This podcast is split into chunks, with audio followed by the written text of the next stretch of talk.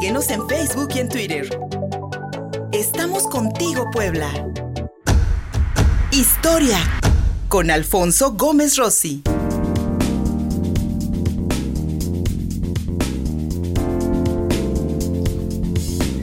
Aquí estamos contigo, Puebla. Soy Luis Fernando Soto y seguimos en la señal de prueba de Mi Radio 93.5 FM. Somos uno en la capital poblana, en YouTube, en Facebook y en Twitter. Nos encuentras contigo, Puebla.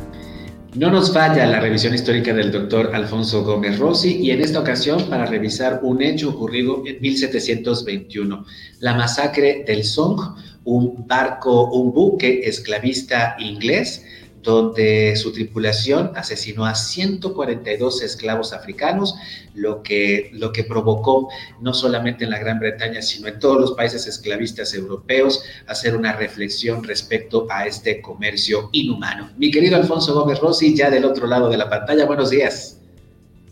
Hola, buenos días Luis Fernando. Pues sí, hoy es un aniversario bastante luctuoso, ¿no? Como bien mencionas, 142 esclavos africanos sacrificados por intereses meramente comerciales y por un capitalismo descabellado y agresivo, ¿no? Pero vamos a poner en contexto, ¿qué fue lo que ocurre? Bueno, ¿por, qué se tuvieron que sacrificar o masacrar más bien? Porque depende de cómo lo quiera ver uno, ¿no? Para los esclavistas del siglo XVIII fue sacrificar, pero para nosotros es una masacre terrible, ¿no? El, comercio de esclavos entre América, África y Europa comienza casi casi desde el descubrimiento de América. Los españoles no se van a dedicar a importar esclavos generalmente, pero lo que van a hacer es contratar a otros países mediante un contrato que se llama el asiento para que traigan esclavos a sus colonias. Sobre todo vamos a ver que los esclavos empiezan a llegar a la isla de la Española cuando los, eh, los españoles terminan de terminar a todos los grupos indígenas de la isla y necesitan traer trabajadores que trabajen las plantaciones de tabaco y de azúcar que se van a utilizar ahí.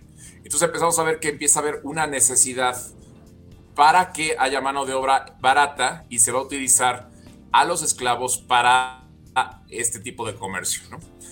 Ahora bien, los portugueses van a ser los primeros entre eh, esclavos de África pero ya para el siglo XVII, los ingleses van a empezar a tener monopolio sobre el comercio de africanos.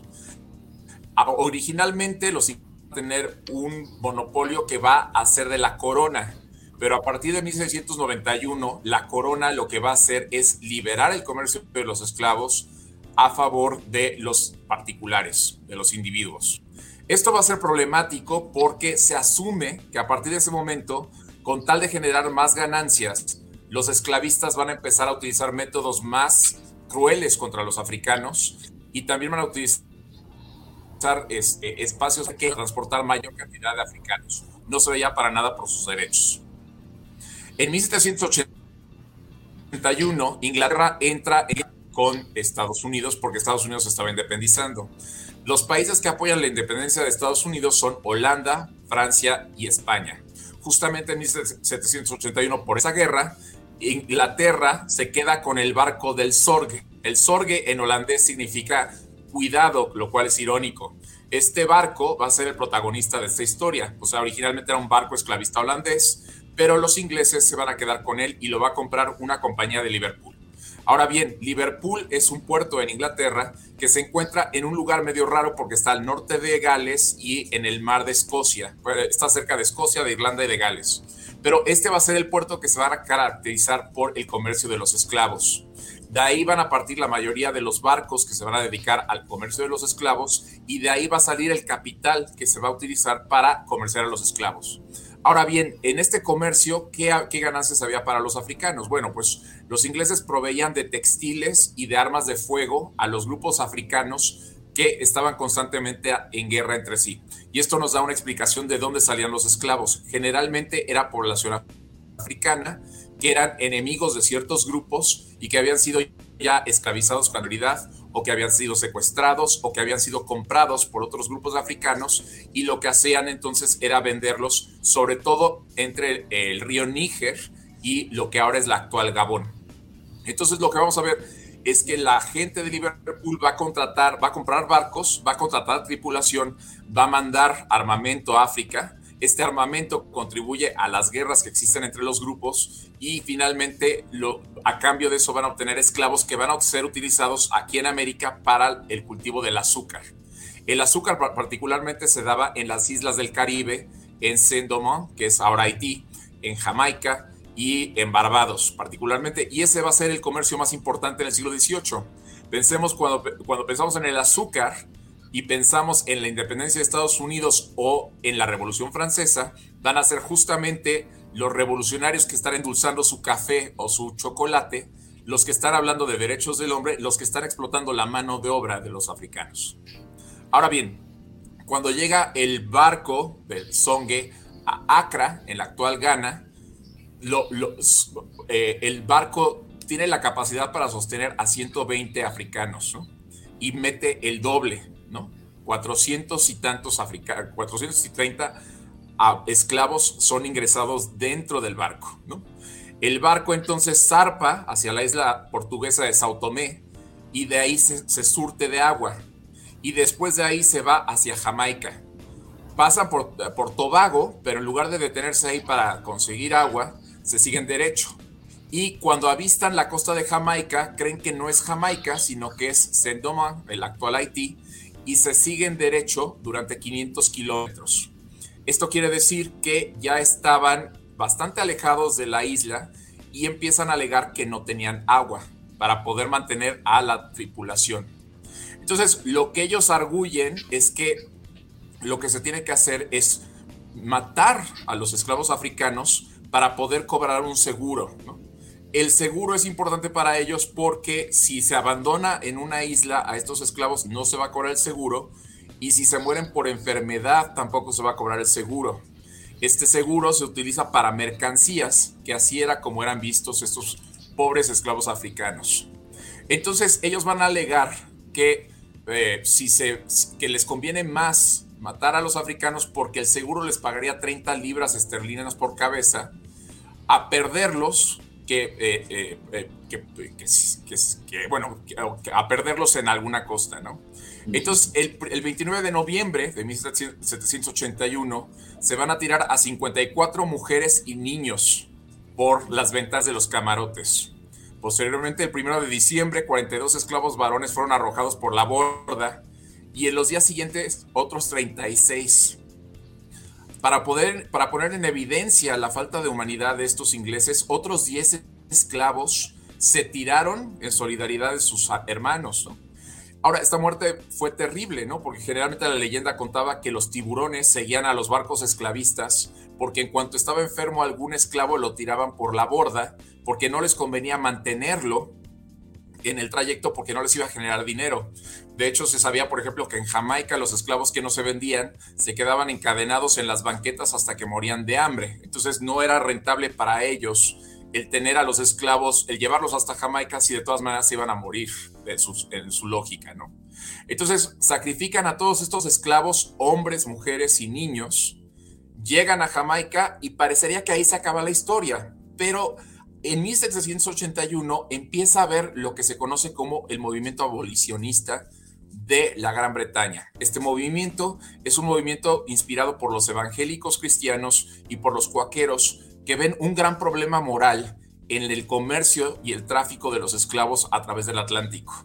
Ellos asumen que a Inglaterra le estaba yendo mal en ese momento porque había un comercio de esclavos y por eso se había independizado las 13 colonias de Estados Unidos, por eso había habido una serie de huracanes en el Caribe y asumían que hasta que no se combatiera el esclavo, ah, el, esclavismo, Inglaterra no iba a mejorar. Entonces vemos que esto empieza a ser como un movimiento moral y un abogado empieza con la... Eh, eh, se entera de este caso porque este caso no es único, no es aislado. Esto, este caso probablemente ocurrió muchas veces.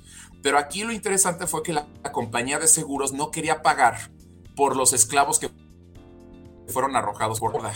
Alegaban que habían eh, que las cosas no se habían hecho de acuerdo al rendimiento y entonces la compañía de Liverpool demanda a la compañía de seguros para que sí se le pague los esclavos que arrojaron por la borda y la compañía de seguros se rehúsa. Por eso es que sabemos de este caso, precisamente porque la compañía de seguros no quiso pagar. Esto no quiere decir que sea el único, probablemente hubo muchos más, muchos más severos también, ¿no?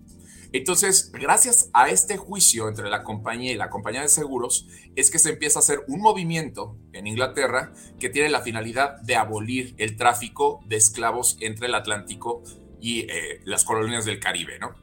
Finalmente, para 1838 y 1840, Inglaterra va a ser el primer país que va a abolir el tráfico de esclavos, aunque no la esclavitud, ¿no? El tráfico de esclavos continuará hasta 1889 por los comerciantes españoles, portugueses y brasileiros. Pero este caso va a ser el caso que va a poner en la mira el tráfico de esclavos y es muy interesante que al principio no se le veía nada malo, ¿no? La Biblia condona la esclavitud, la gente lo veía como algo completamente normal y al principio no causa mucho estrés. Pero pasado los años y en la actualidad se ve como una tragedia terrible, ¿no? Y una falta de humanidad por parte del capitán del barco y de las personas que estaban ahí, al igual que de los comerciantes a los que no les interesaba la vida de los esclavos, sino simplemente generar una ganancia. Alfonso Gómez Rossi, como siempre, encantados con toda, con toda la, pues, con todo este contexto que nos das eh, eh, en, con este hecho en, en, específico, la masacre del Song de 1721, y nos hace recordar, mi estimado Fofi, que, que lamentablemente cuando hay abusos de este tipo en el mundo, un hecho mediático como esta demanda entre, entre empresas, pues dio, dio a luz algo que ocurría eh, en, aquel entonces, algo que como tú bien dices era, era completamente normal. Y yo creo que algo así ocurre en estos tiempos, claro, con otras, eh, con, sus diferencias, con, con, las eh, condiciones que el propio tiempo y, la, y los avances tecnológicos han impuesto. Pero esta trata de personas, este esclavismo moderno que podemos ver hoy por hoy, pues también está escondido y hasta cierto punto tolerado y lamentablemente, lamentablemente el capitalismo sigue, como tú lo dijiste al, principio de, este, de esta conversación, sigue siendo bastante agresivo y se ve a las personas como cabezas de ganado que se pueden asegurar si es que van a dar ganancias. Mi querido Alfonso Gómez Rossi, como siempre agradecidos, amigo, por esta revisión histórica. Para quienes hoy te pudieron encontrar por esta vía, te quiero encontrar por otras, ¿cuáles son? En Twitter, arroba Fofi5. Ahí te buscamos, mi querido Alfonso Gómez Rossi. Muchísimas gracias, recibe un abrazo. Gracias a ti, buen día. Gracias. Vamos y seguimos contigo Puebla.mx en la señal de prueba de mi radio 93.5 FM. Somos uno aquí en la capital poblana. En YouTube, en Facebook y en Twitter lo encuentras contigo Puebla.